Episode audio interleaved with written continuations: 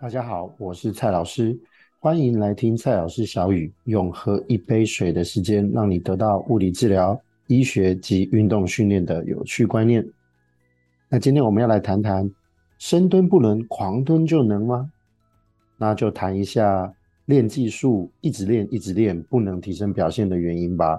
那我们知道，其实训练一项呃运动的技术，它其实有一些进程。首先呢，我们的身体状况如果很好，动作的角度也没有问题，肌力体能都不错。我们可以练习这个技术的本身，例如跑步就练习跑步的动作，例如举重就练习举重的动作啊，例如跳高啦，或者是相关的一些冲刺啊等等的动作，我们都可以直接单练这样的技术，来透过一些身体的整合，提升我们的运动表现。这个状态会在重复的练习下。逐步逐步的提升我们的运动的表现，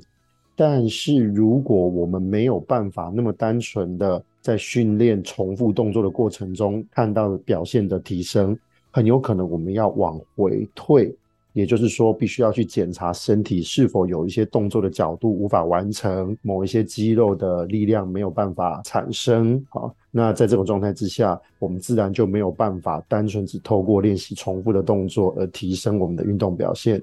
所以这个时候回到一个比较基础的身体结构来看，我们可能就要看到说，诶，是不是这个活动的角度不足？那是不是有一些肌肉太紧绷，或者是某些筋膜太硬？那需要去做一些放松的处理，或者是这个牵拉拉伸的处理。那这样处理过后之后，那个活动的角度提升了，我们才可以回来练习这个技术，然后透过重复练习技术而提升我们的表现。也有可能单纯就是肌肉的力量的不足，必须要先回到一个比较基础的肌力的提升，好，例如重量的啊、这个负重的练习的增加，好，然后慢慢的先提升一定的基础的肌力，然后我们再进到这个动作的技术的练习，那这样来提升我们的运动表现，这样的状况才会变得更好。好，所以其实训练就是一个像这样子的进程。首先，我们先看我们能否做到这一个动作。如果我们是能够做到这个动作的，我们就按这个动作不停的练习，它是有机会提升我们后续的运动表现。